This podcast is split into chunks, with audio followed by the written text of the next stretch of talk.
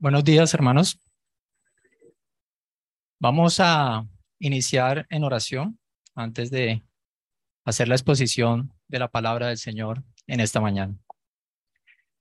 Padre y Señor de la Gloria, te damos muchas gracias por este tiempo que tú nos permites, Señor.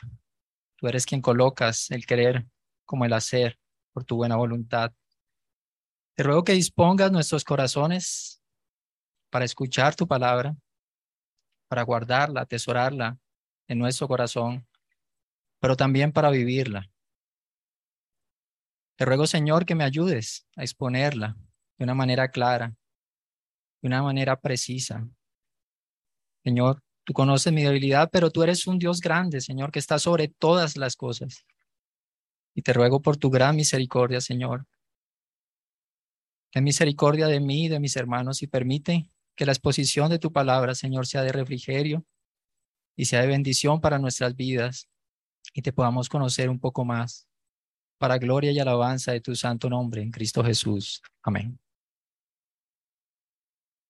Bueno, hermanos, quiero empezar en esta mañana con una pregunta. ¿Para qué leemos la Biblia? ¿Verdad? Es importante conocer la Biblia pero la, la pregunta es, ¿cuál es el propósito de conocer la Biblia? Hay muchas personas que leen la Biblia, hay muchas personas que estudian la Biblia, pero están sin Dios. Los fariseos eran religiosos, expertos, conocedores de las escrituras, pero eran hombres que estaban sin Dios. Sin embargo, esto no es algo que ocurría solamente en los tiempos de nuestro Señor Jesucristo, cuando Él estuvo sobre esta tierra. Pues hoy en día hallamos un sinnúmero de sectas que usan la Biblia para sus propios fines, para promover sus doctrinas, pero son personas que enseñan la Biblia y no conocen a Dios. Podemos estar asistiendo a grupos de estudio, Podemos estar asistiendo a una iglesia bíblica, reformada. Podemos estar yendo a seminarios bíblicos. Podemos estudiar y meditar todos los días la Biblia, pero así, sin embargo, no tener una verdadera comunión con Dios. Hay un pasaje en Isaías 29, 13 que dice, Dijo entonces el Señor, por cuanto este pueblo se acerca a mí con sus palabras y me honra con sus labios, pero aleja de mí su corazón y su veneración hacia mí es solo una tradición aprendida de memoria. Y encontramos en el Nuevo Testamento, en Romanos 2, a Pablo hablando de hombres que se glorían de la ley, pero la incumplen. Estas son personas que conocen la Biblia, hablan con elocuencia de la Biblia, pero en realidad no obedecen a lo que dice la Biblia. Y no lo obedecen es porque no conocen a Dios. Y Romano 2.23 dice, instructor de los necios, maestro de los faltos de madurez, que tienes en la ley expresión misma del conocimiento y de la verdad. Tú pues que enseñas a otro, ¿no te enseñas a ti mismo? Tú que predicas, no se debe robar, ¿robas? ¿Tú qué dices que no se debe cometer adulterio, adulteras? ¿Tú que abominas los ídolos, saqueas templos? ¿Tú que te jactas de la ley, violando la ley, deshonras a Dios? Porque tal como está escrito, el nombre de Dios es blasfemado entre los gentiles por causa de ustedes. Y estos son impíos que se glorían de la palabra de Dios, pero no son salvos. Y es importante entender que podemos leer la Biblia, tener mucho conocimiento de la Biblia, pero nunca haber llegado a tener una comunión o habernos acercado realmente a Dios. Hermanos, es fundamental conocer la Biblia y los animo a que lo hagan, a que estudien y mediten las escrituras. Es importante. Pero cuando entramos a meditar las escrituras y a estudiarlas, debemos entender cuál es el propósito de las escrituras. Y el propósito de las escrituras no es otro que conocer al Dios verdadero, al Dios que las inspiró. Y conociendo a ese Dios, podamos vivir y morir por Él. Porque ese es el llamado como creyentes. Somos como ovejas de matadero. La, la, Biblia debe convertirse no en un medio para llenar tu mente de conocimiento, sino debe convertirse en un medio para que conozcas más a Dios de una manera íntima. Y conociendo más a Dios, puedas glorificarte, glorificarle, ¿verdad? Y no convertirla en un libro de conocimiento intelectual. Para eso hay otros tipos de lecturas, si quieres crecer en conocimiento intelectual. Y hoy con la ayuda de Dios Vamos a estar estudiando los primeros cinco versículos del prólogo del Evangelio de Juan. Pero antes de iniciar este sermón, yo quiero que entremos en mente con el propósito de este Evangelio. Hay una razón por la cual Juan escribió este Evangelio. Y esa razón la encontramos en el capítulo 20 del mismo Evangelio. Dice Juan 20, 30 al 31. Y muchas otras señales hizo también Jesús en presencia de sus discípulos que no están escritas en este libro, pero estas se han escrito para que ustedes crean que Jesús es el Cristo, el Hijo de Dios, y para que al creer tengan vida en su nombre. Entonces el propósito del Evangelio de Juan es que conozcamos que Jesús, el Cristo, es el Hijo de Dios que Cristo tiene una naturaleza divina. Y cuando ese conocimiento acerca de la persona de Cristo va más allá de un conocimiento intelectual y se convierte en un conocimiento real en nuestras vidas y traspasa nuestros corazones, entonces ese conocimiento se convierte o produce en nosotros vida eterna. Es muy fácil para los que asisten a una iglesia, es muy fácil para los que leen la Biblia entender a Jesús como hombre. Es fácil verlo de esa manera, un hombre. Leemos en las escrituras que Jesús caminó sobre la tierra como caminamos nosotros. Leemos que Jesús tuvo hambre. Leemos que Jesús tuvo sed, tuvo cansancio, se entristeció, y lo vemos como uno más de nosotros. Y no es difícil ver a Jesús como un hombre, pero qué difícil es para nosotros verlo como Dios. Y, y no hay otra realidad, hermanos. Jesucristo sí se hizo hombre, pero Jesucristo es Dios, es el verdadero Dios. Por lo tanto, el apóstol Juan escribió este Evangelio para hacernos comprender que Jesús es Dios, tiene ese propósito, para que crean que Jesús es el Cristo, el Hijo de Dios, el Hijo engendrado eternamente por Dios. Y Juan ha escrito esas cosas inspirado por el Espíritu Santo, no solo para que también comprendamos que Cristo es Dios, sino que creyendo en Él tengamos vida eterna. Y solamente de esta manera podemos ser perdonados. Solamente de esta manera podemos alcanzar la vida eterna. Y solamente de esta manera, entendiendo quién es Cristo, podemos tener una relación con Dios. Quizás puedes estar engañado, hermano. Porque dices que eres creyente. Pero solamente entendiendo quién es Cristo y viendo a Cristo como el Hijo de Dios, y entendiendo su obra, es la única manera que podemos hallar salvación. Entonces, cuando leamos este Evangelio y meditemos en él y lo estudiemos, y no estoy hablando solamente de este recinto, sino cuando tú lo hagas de manera personal, debes entrar con este propósito en mente. Debes entender por qué estás leyendo este Evangelio cuál es la razón de ese Evangelio. Jesucristo es el Hijo de Dios y creyendo en Él tendremos vida eterna. Las cosas que están escritas en los evangelios y en toda la escritura no fueron escritas por casualidad. Todas tienen una razón, todas tienen un propósito. Juan, el apóstol, no estaba aburrido un día y dijo, tengo ganas de escribir, entonces voy a, escribir acerca de algo. Ah, bueno, voy a escribir mis recuerdos sobre Jesús. Eso no es, hermanos.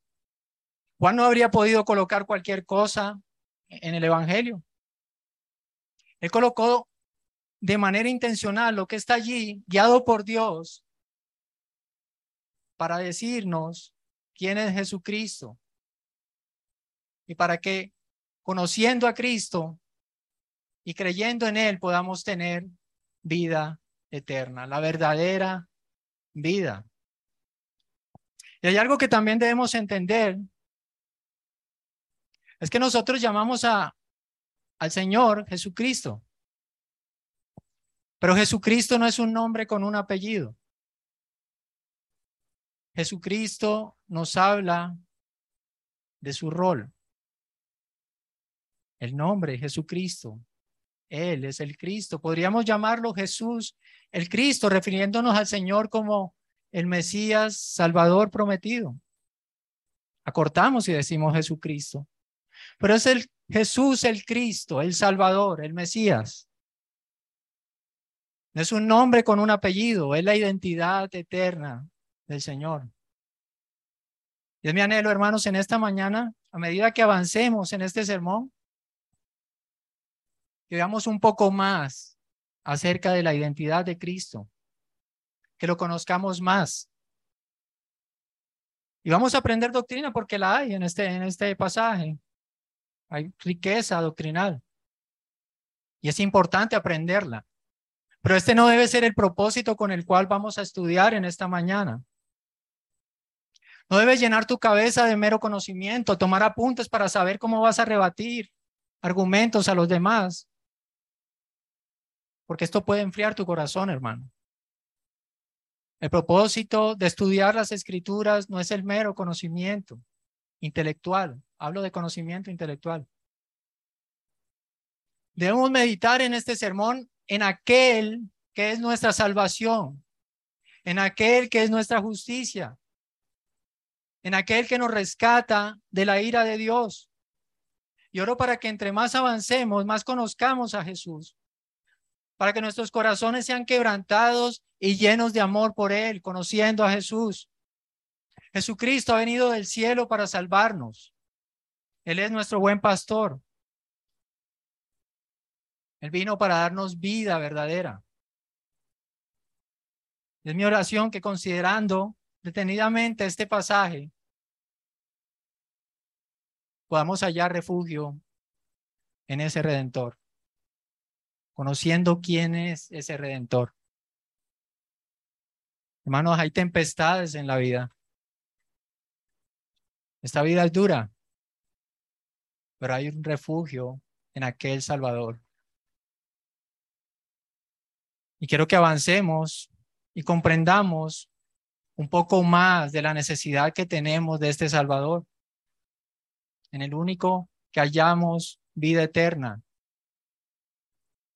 porque Él se hizo hombre, Jesucristo siendo Dios, y quiero que eso quede claro en esta mañana, Jesucristo siendo Dios se hizo hombre para rescatarnos de la muerte eterna, porque caminábamos en un camino de perdición. Y muchas veces nos olvidamos de esto. Nos olvidamos de la verdadera obra de Dios. Y en esta vida afrontaremos profundas dificultades y solo Cristo puede preservarnos de esas dificultades. En esta vida vamos a afrontar pruebas y tentaciones. Y solo en Cristo podemos superarlos. Solamente siendo fortalecidos en el poder de Dios. Entonces quiero que estudiemos en esta mañana este pasaje con un corazón dispuesto y con una actitud de oración. Y que oremos al Señor, Señor, quiero ver más a Jesús como el Cristo, como el Hijo de Dios. Y vamos a abrir las escrituras en el Evangelio de Juan. Y vamos a leer el capítulo 1, versículo 1 al 5.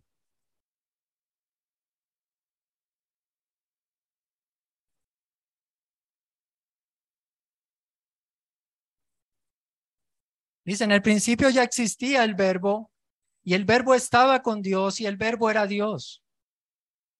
Él estaba en el principio con Dios. Todas las cosas fueron hechas por medio de Él. Y sin Él nada de lo que ha sido hecho fue hecho. En Él estaba la vida y la vida era la luz de los hombres. La luz brilla en las tinieblas y las tinieblas no la comprendieron. Amén. Este sermón lo he dividido en dos puntos principales. Primer punto le coloqué como título El creador del mundo y va del versículo 1 al versículo 3. Y el segundo punto, la luz del mundo, va del versículo 4 al versículo 5. Y vamos a iniciar con ese primer punto el creador del mundo. Dice en el principio, versículo 1, en el principio ya existía el verbo y el verbo estaba con Dios y el verbo era Dios. Allí inicia Juan su evangelio. ¿Y quién es el verbo? Bueno, la palabra que se traduce como verbo proviene del, del griego. Es una palabra, logos, que significa, tiene varios significados. Puede traducirse como palabra, como verbo, proclamación, declaración o mandato. Esta palabra logos en la época de Jesús tenía un, eh, un significado muy rico, tanto para judíos como para griegos. Para los judíos, esta palabra logos significaba la presencia creativa de Dios. A ellos se les venía a la mente eso, la presencia creativa de Dios. Y al griego era un término filosófico, se le venía a la mente la fuerza que le da orden al universo. Entonces, ¿a quién se le atribuye en este evangelio ese título logos o palabra o verbo? Bueno, Juan, el apóstol, se le atribuye a Jesús. Más adelante, en este mismo capítulo, Juan 1.14, el apóstol escribe, ya que el verbo fue hecho carne y habitó entre nosotros, y vimos su gloria, gloria como del unigénito del Padre, lleno de gracia y de verdad. O sea que ese verbo que se hizo carne, todos sabemos que es Jesucristo. Juan le está atribuyendo este título o este nombre a Jesucristo, nuestro Señor. Y Juan tiene un propósito, está intentando captar la atención tanto de judíos como griegos. ¿Y en qué sentido la está tratando de captar? En cuanto a la divinidad. Él nos va a hablar de una persona. Y él quiere que griegos y judíos entiendan que esa persona tiene una naturaleza divina. Y este evangelio empieza diferente a los demás evangelios. Porque este evangelio nos traslada más allá de los tiempos. Vemos que Mateo y, Lucas inician con el nacimiento físico de Cristo, el Señor acá en la tierra. Marcos inicia con el ministerio de Jesús, ya el Señor estando adulto. Y Juan se va mucho más atrás Juan inicia con la divinidad. Juan no inicia con Jesús sobre la tierra. Juan inicia con el Hijo eterno de Dios que está en los cielos y que se hace hombre. Y Juan inicia con una palabra su evangelio, en el principio. ¿Y qué significa ese principio? Bueno, el principio de todas las cosas. Cuando nosotros escuchamos o leemos esa palabra en el principio, eso nos debe trasladar a Génesis 1.1, ¿verdad? Y sabemos que es el momento de la creación. Así empieza Génesis. En el principio creó Dios los cielos y la tierra. Nos lleva a ese principio, a la creación. Y él dice que en ese principio, en esa creación, ya existía o ya estaba aquel verbo. ¿Verdad? Y esa palabra que se produce, eh, perdón, que se traduce aquí, como ya existía en, la, en la Nueva Biblia de las Américas, y que en la Reina Valera se traduce como era, ya era el verbo, en el principio era el verbo, está en tiempo imperfecto. O sea, es una conjugación que indica un estado continuo de existencia. En otras palabras, ese verbo del que Juan nos está hablando no tiene principio, ya existía. Cuando todas las cosas fueron hechas, ya el verbo estaba, el logos. El Evangelio no inicia con los tiempos y Jesús siendo creado, no. El verbo ya existía cuando las cosas fueron creadas. El verbo ya estaba antes de la creación. Y esto es precisamente lo que manifiesta el mismo Señor Jesucristo más adelante en, este mismo Evangelio, en Juan 17, versículos 4 al 5. Él dice, yo te glorifiqué en la tierra, está hablando el Señor Jesús, yo te glorifiqué en la tierra habiendo terminado la obra que me diste que hiciera. Y ahora glorifícame tú, Padre, junto a ti, con la gloria que tenía contigo antes que el mundo existiera. Y con este inicio, Juan quiere darnos a entender aquello que nos quiere transmitir. Y que es, el, es que el verbo no tiene principio. Ese verbo del cual Juan nos está hablando es un verbo eterno. Y es importante entender esto.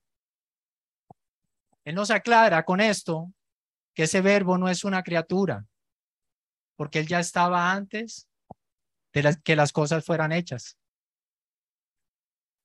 Pero Juan no quiere quedarse ahí. Juan quiere revelar un poco más de la identidad del verbo. Y Juan lo hace con dos definiciones. Primero nos dice eso, que ya existía el verbo, pero también nos dice que el verbo estaba con Dios. Ahora, ¿cómo entendemos esa preposición? Una preposición griega también, pros.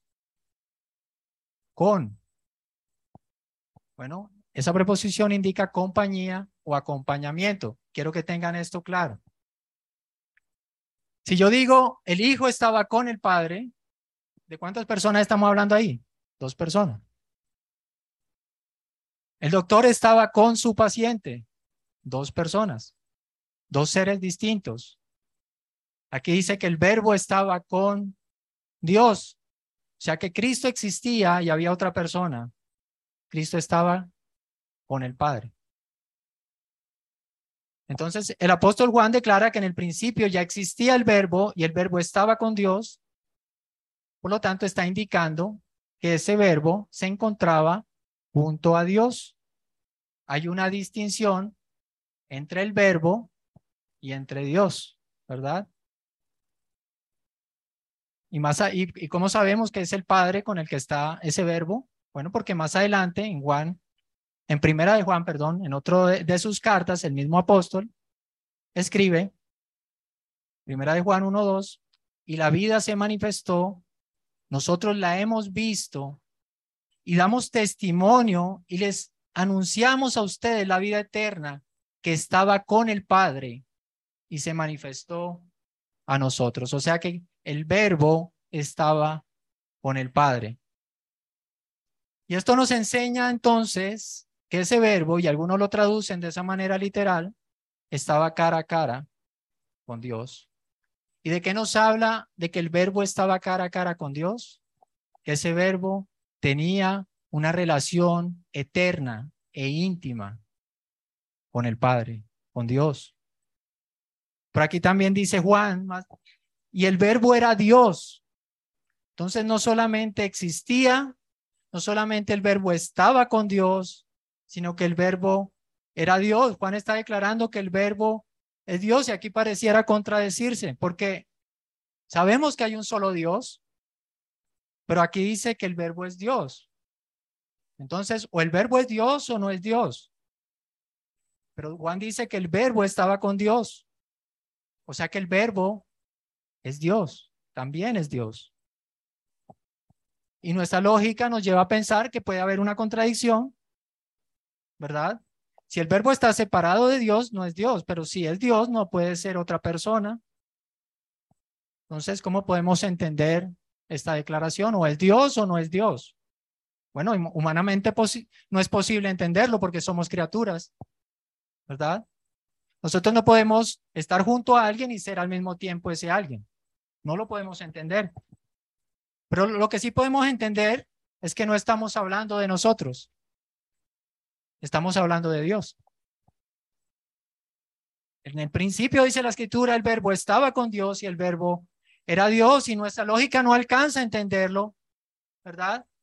Pero lo creemos. ¿Por qué? Porque Dios lo dice. Y eso debe ser suficiente. Debe ser un argumento válido, contundente. ¿Por qué lo crees? Porque Dios lo dice. No hay más. No podemos explicar científicamente cómo Jesús, con pocos panes y peces, dio comida en abundancia a cinco mil personas. ¿Lo puedes explicar? Yo no. ¿Cómo es posible darle vida a un muerto? No, no podemos explicarlo, pero Jesús lo hizo. Por lo tanto, no podemos decir es imposible. Esto no es posible para los hombres. ¿Verdad? Pero es posible para Dios, dice la escritura. Lo que es imposible para los hombres es posible para Dios. Pero el énfasis aquí en este pasaje no es ese.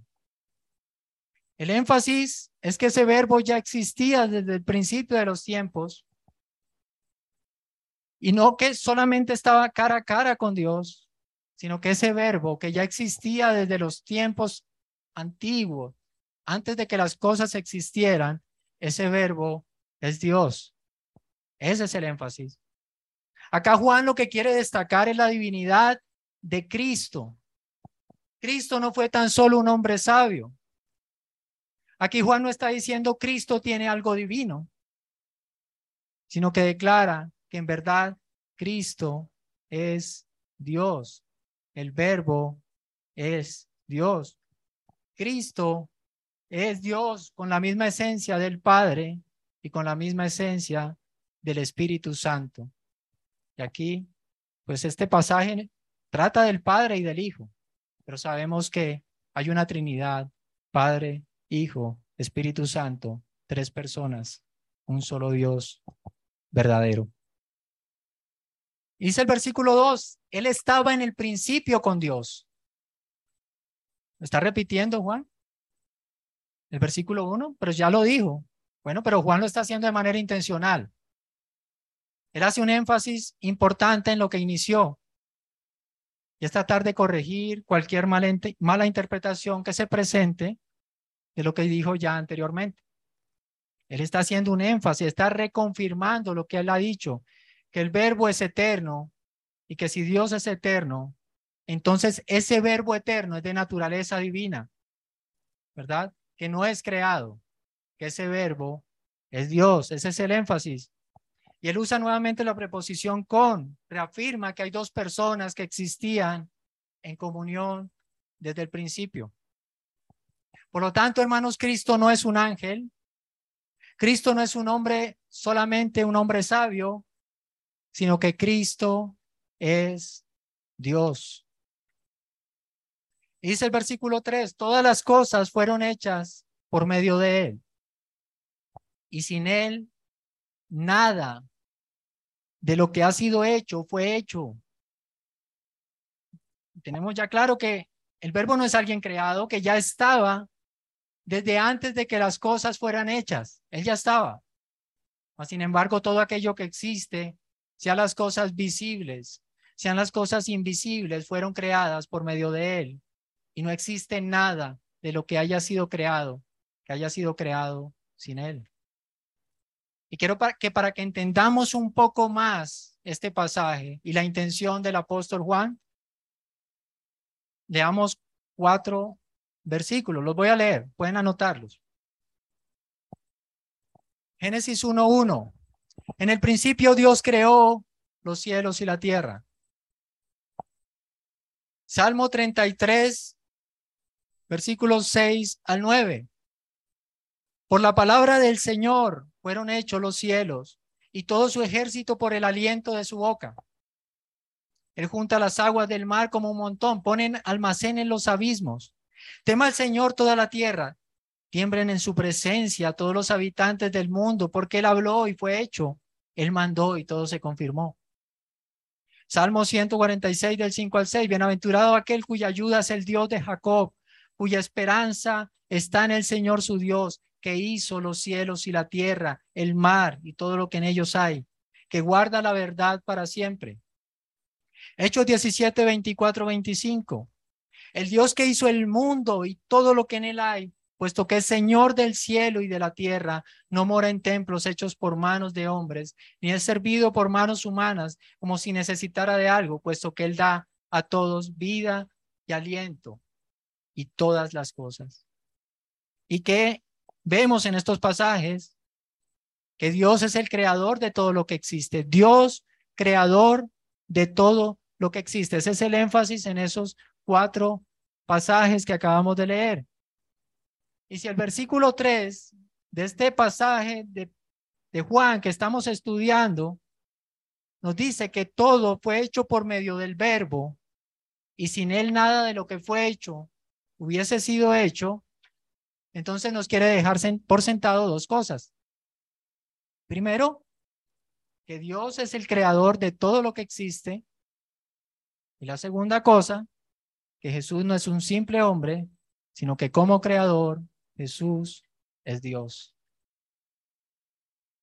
Y esto es lo que se ratifica en otros pasajes. Y, leíamos un pasaje esta mañana la liturgia, Colosenses 1, 15 al 17. Él es la imagen del Dios invisible, el primogénito de toda creación, porque en Él fueron creadas todas las cosas, tanto en los cielos como en la tierra, visibles o invisibles, sean tronos o dominios, poderes o autoridades.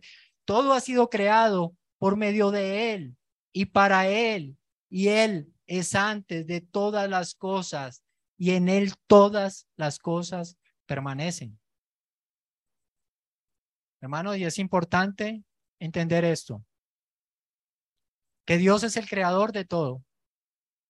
Y si Dios es el creador de todas las cosas, también es el Señor de todas las cosas. Y si Él es el Señor de todas las cosas, todas las cosas le pertenecen. Tú le perteneces a Dios. Yo le pertenezco a Dios. Porque Él es nuestro creador. Él te creó a ti. Él me creó a mí. Y surge una pregunta, hermano. ¿Tú le honras como Señor? Hay un pasaje en Malaquías que dice, me llamas Señor, ¿dónde está mi temor? Me llamas Padre, ¿dónde está mi honra? ¿Obedeces y tiemblas a su palabra? Todas las cosas en los cielos y en la tierra, aún los ángeles le obedecen. ¿Tú te estás sujetando a su voluntad? ¿Cómo es tu relación con Dios? Es una religión externa, pero por dentro hay un corazón rebelde que hace lo que le parece, así como dice el libro de jueces. Cada quien hacía lo que bien le parecía. Y era el peor tiempo espiritual de Israel. ¿Esa es tu vida? ¿Cuál es tu relación con Dios? ¿Cuál es tu relación con Cristo, el Señor de todas las cosas, al cual le pertenece tu vida? Ahora que tú entiendes que Cristo es el Señor de todo, ¿cómo vas a, responder a esta verdad? ¿Vas a acumular ira para el día de la ira? ¿O vas a responder con un corazón agradecido, arrepentido, en obediencia, en adoración? ¿Vas a continuar viviendo para tus propios intereses? ¿Vas a seguir siendo el Dios de tu propia vida? Hermanos, si es así, en el amor de Cristo te exhorto a que te arrepientas y vivas para Él. A veces decimos, ¿y ese hombre cómo me puede amar? Bueno, amar no solamente es una emoción, un sentimiento, ¿no? Es una decisión, es hacer lo que debemos hacer. Y en esta mañana lo que debo hacer es exhortarte a que vivas una vida para Dios. Él es el dueño de todo y ese dueño de todas las cosas va a volver algún día. Y como todo le pertenece, Él va a destruir aquello que no le sirve. Debes meditar en estas cosas, hermano. Y con lo que hemos estudiado hasta ahora, no solo hemos aprendido que Jesucristo es el creador de todo, sino que todas las cosas subsisten en Él.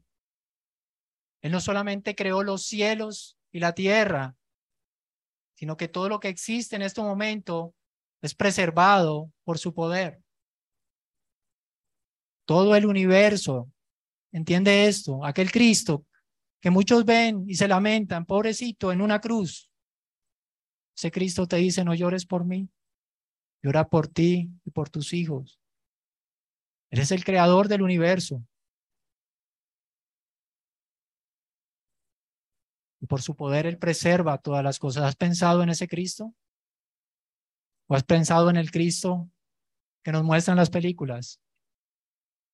Un hombre mono, ojos azules. ¿O has pensado en Jehová de los ejércitos? ¿Cuál es el Cristo tuyo? ¿Un ídolo en tu mente que no es el que está en las escrituras?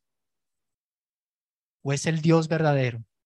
El que ya existía desde antes de los tiempos, en el cual todas las cosas se sujetan y todas les pertenecen. Al final de los tiempos dice que toda rodilla se doblará ante el Señor. Y esto, hermanos, nos da paso a este segundo punto, la luz del mundo.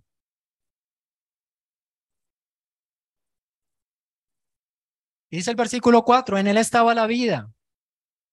Y la vida era la luz de los hombres. Y aquí cuando dice que en él estaba la vida, no está hablando de que él es un Dios vivo y en contraste con ídolos muertos. Y sí es verdad, es un Dios vivo y hay ídolos muertos. Pero aquí lo que está hablando este pasaje es que Él es la fuente de todas las cosas. Él es la fuente de la creación y Él es la fuente de la vida misma. Por lo tanto, nosotros dependemos de Él. Nuestra vida proviene de Cristo, Él es la fuente.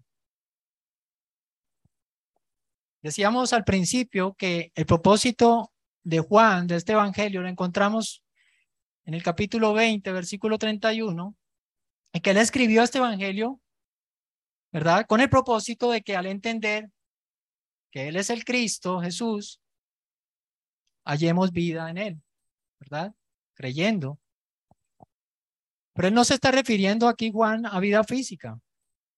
Pues supone que alguien que está leyendo el Evangelio es alguien que está vivo, ¿verdad?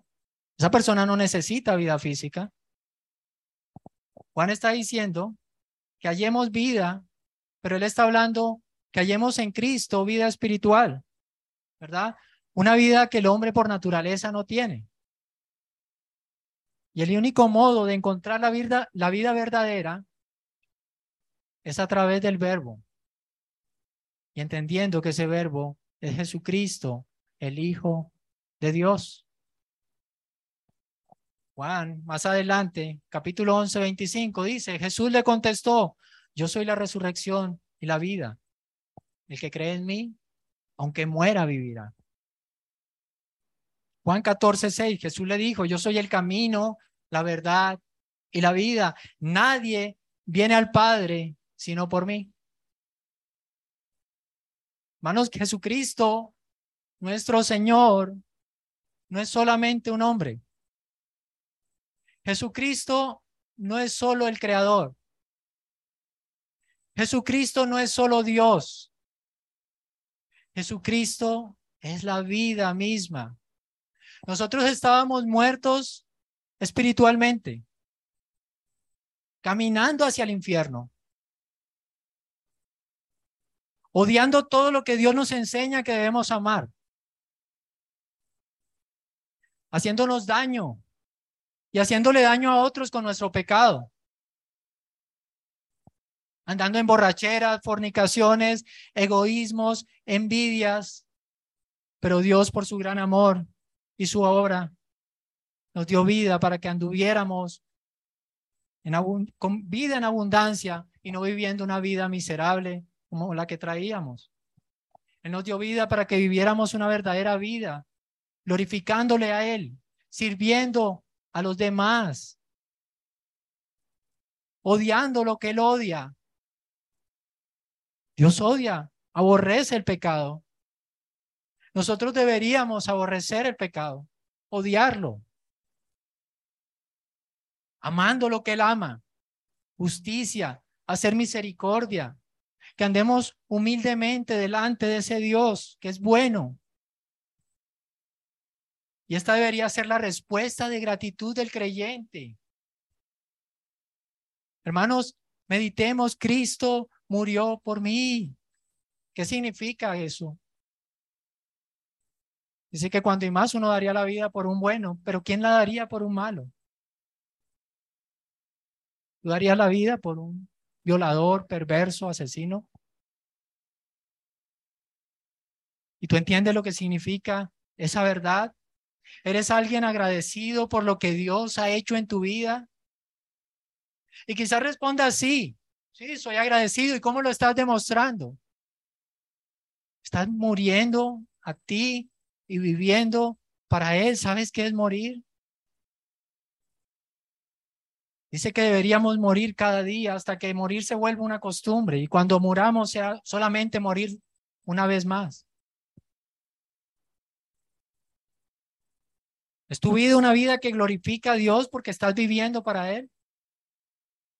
¿Hay coherencia en lo que crees y en tu vida cristiana realmente? ¿Estás viviendo como un creyente? ¿Tienes una vida de comunión con Cristo? Yo te pregunto, hermano, ¿cuánto oraste? ¿Cuánto fue la última vez que oraste por lo menos 10 minutos? ¿Cuánto tiempo llevas sin sentarte a leer la escritura y a meditar en ella. ¿Estás buscando la comunión con los hermanos? Porque te haces llamar creyente. Dices tener comunión con Cristo. Pero si tú no tienes comunión con el cuerpo de Cristo, ¿cómo puedes tener comunión con Cristo, hermano? Los que te rodean podrían expresar, sí, Cristo le dio vida a este hombre. Porque ven una nueva criatura. Porque ven algo distinto al mundo. ¿O qué ven en ti? Una persona que lo único que cambió es que tiene un rótulo cristiano. Pero ser cristiano, hermanos, es un morir. Es un morir. Ahora, este versículo no solo nos habla de que en Él estaba la vida, sino que Él es la luz de los hombres. Y más adelante Juan lo ratifica, dice en Juan 8:12 que Jesús les habló otra vez diciendo, yo soy la luz del mundo. El que me sigue no andará en tinieblas, sino que tendrá la luz de la vida. Y Juan lo sigue ratificando, Juan 12, 35. Otra vez el Señor Jesús, todas son palabras del Señor Jesús. Jesús entonces les dijo, todavía por un poco de tiempo, la luz estará entre ustedes. Caminen mientras tengan luz, para que no, las, no los sorprendan las tinieblas. El que anda en la oscuridad no sabe a dónde va. Juan 12, 46, yo, la luz, He venido al mundo para que todo aquel que cree en mí no permanezca en tinieblas. Hermanos, y Jesús es la luz. Y sin Él caminamos en tinieblas. Y es terrible caminar en tinieblas en un mundo oscurecido por el pecado. Es, es terrible. Caminar en tinieblas es caminar sobre la muerte. Es caminar sobre todas las cosas que nos hacen daño. Caminar en tinieblas es caminar lejos de Dios porque Dios es la luz. Y en Él no hay tinieblas. Y todos sabemos que el mal lo describen como tinieblas y que la luz representa aquello que es bueno y puro. Y Jesucristo es la luz verdadera. Jesucristo es bondad y pureza. La luz de Cristo nos permite ver el camino por el que andábamos o por el que estamos andando, para que nos apartemos de este. Y Él nos ilumina para que tengamos claridad por el camino que lleva la vida. Y en ese camino vamos a acercarnos a Dios. Y dice el versículo 5.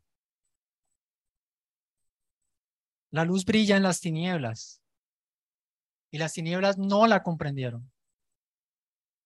Hermanos, ¿y qué cosas son las tinieblas? Las tinieblas son algo que podemos sujetar. Las tinieblas son la ausencia de algo.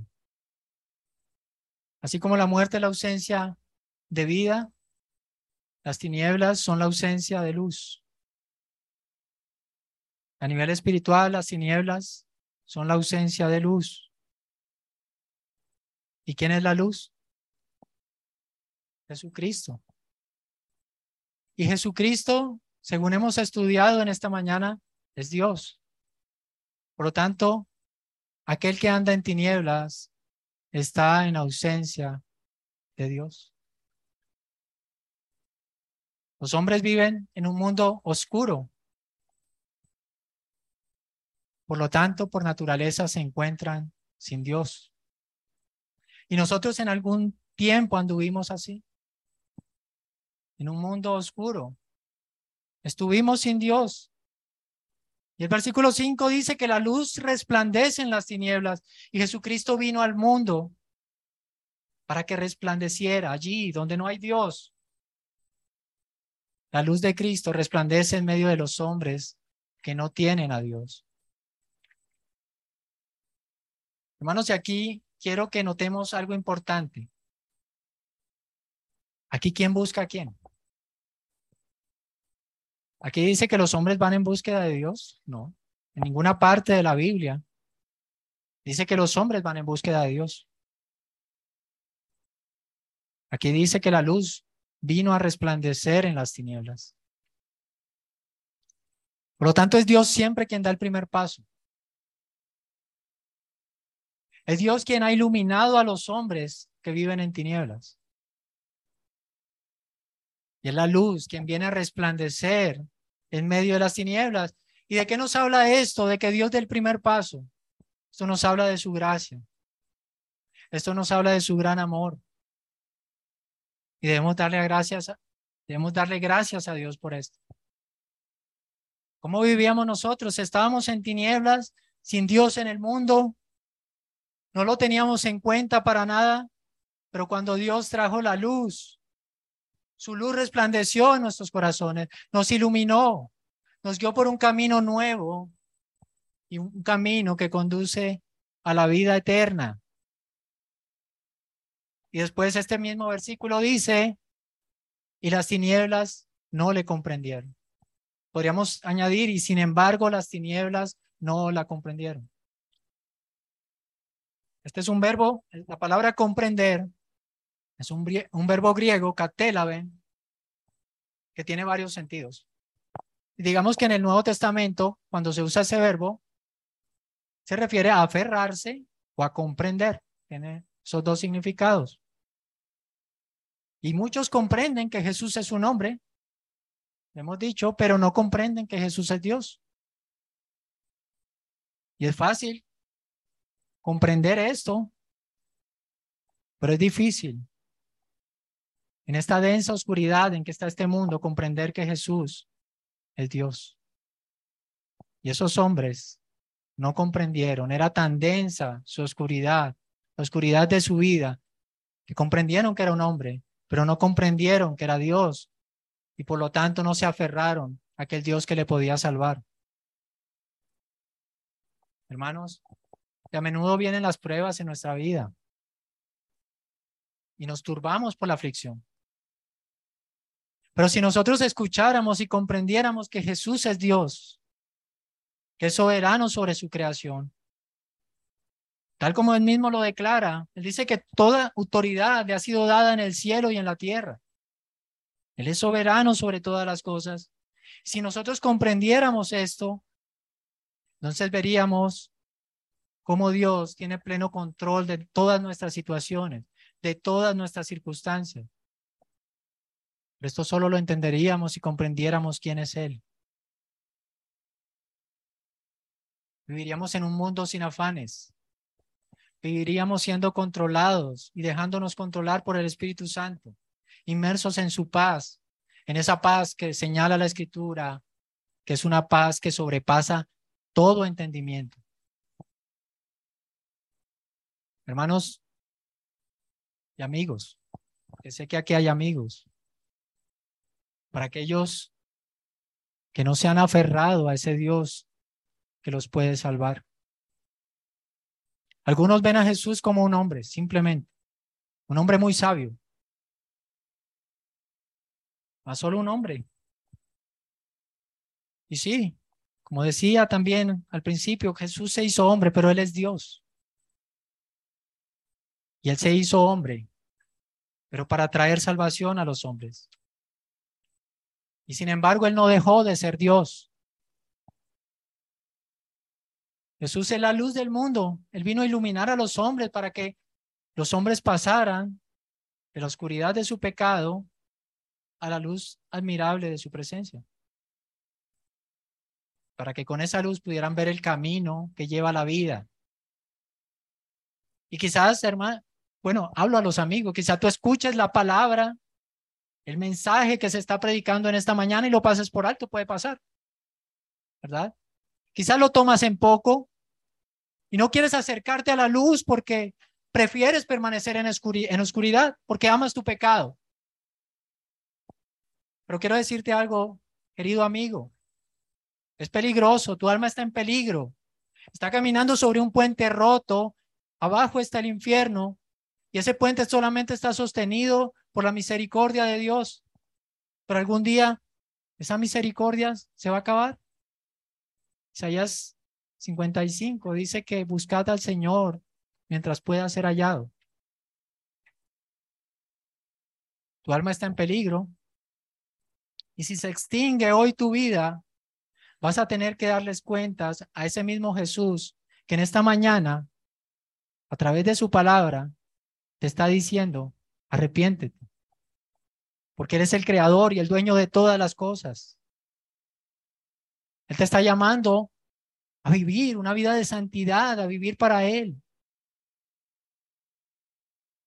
Él te está llamando a que abandones tu pecado y vivas una vida de comunión con Dios. Tú fuiste creado para eso. Tú no fuiste creado para ti. Ese es nuestro problema, hermanos. Pensamos que fuimos creados para nosotros mismos, pero nosotros no nos creamos. Nosotros fuimos creados por el Señor para vivir para Él, para su gloria. Como decía su pastor Freddy esta mañana, el día del arrepentimiento es hoy, no mañana, porque tú no sabes qué será de tu vida.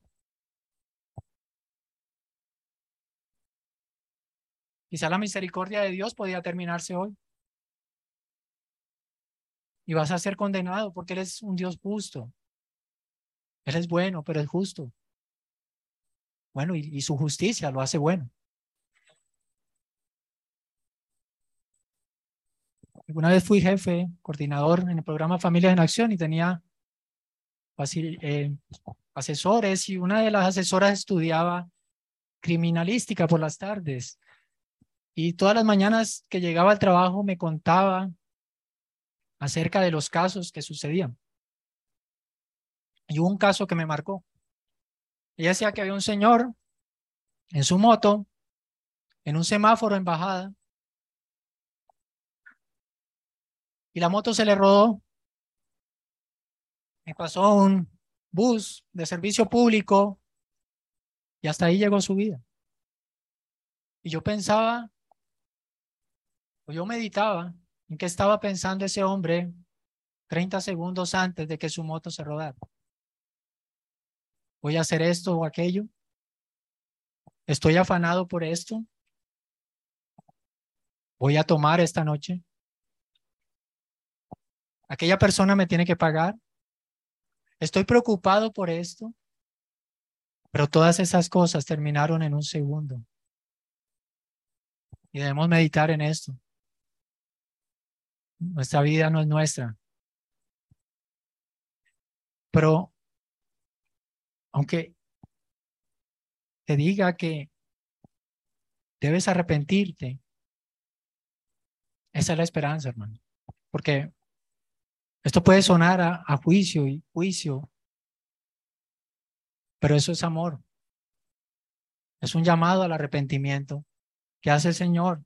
Y tú, y tú no tienes que morir eternamente. Lo único que tienes es que correr a la luz y decimos, o, la palabra del Señor dice que, que Cristo es la luz. Tú tienes que correr a la luz para que puedas ver. Y así mismo puedas tomar el camino que conduce a la vida. Para concluir, hermanos, recordemos que este Evangelio está escrito para que sepamos que Jesús es el Cristo, el Hijo de Dios, que inicia mostrándonos a Cristo no como un hombre, sino como el Dios este eterno que estaba junto al Padre. Jesucristo es el creador. Jesucristo es soberano sobre nosotros. Jesucristo nos provee vida física. Pero más aún, y más importante aún, Cristo nos provee vida eterna.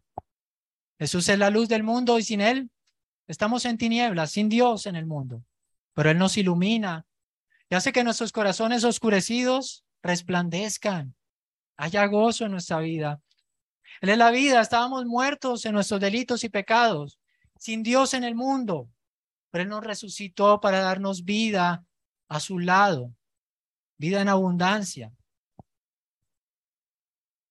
Hermanos, estando en la cruz, nuestro Señor Jesucristo exclamó, Dios mío, Dios mío, ¿por qué me has abandonado? Él estuvo, estuvo colgado durante seis horas, en lenta agonía. Seis horas de cosas oscuras. Seis horas de tinieblas. Pero Jesús lo quiso. Nadie me quita la vida, yo la pongo. Jesús descendió de los cielos entró en las tinieblas para tomarnos en sus brazos y para llevarnos a la luz, para que en Él tengamos vida eterna. Amén. Vamos a orar.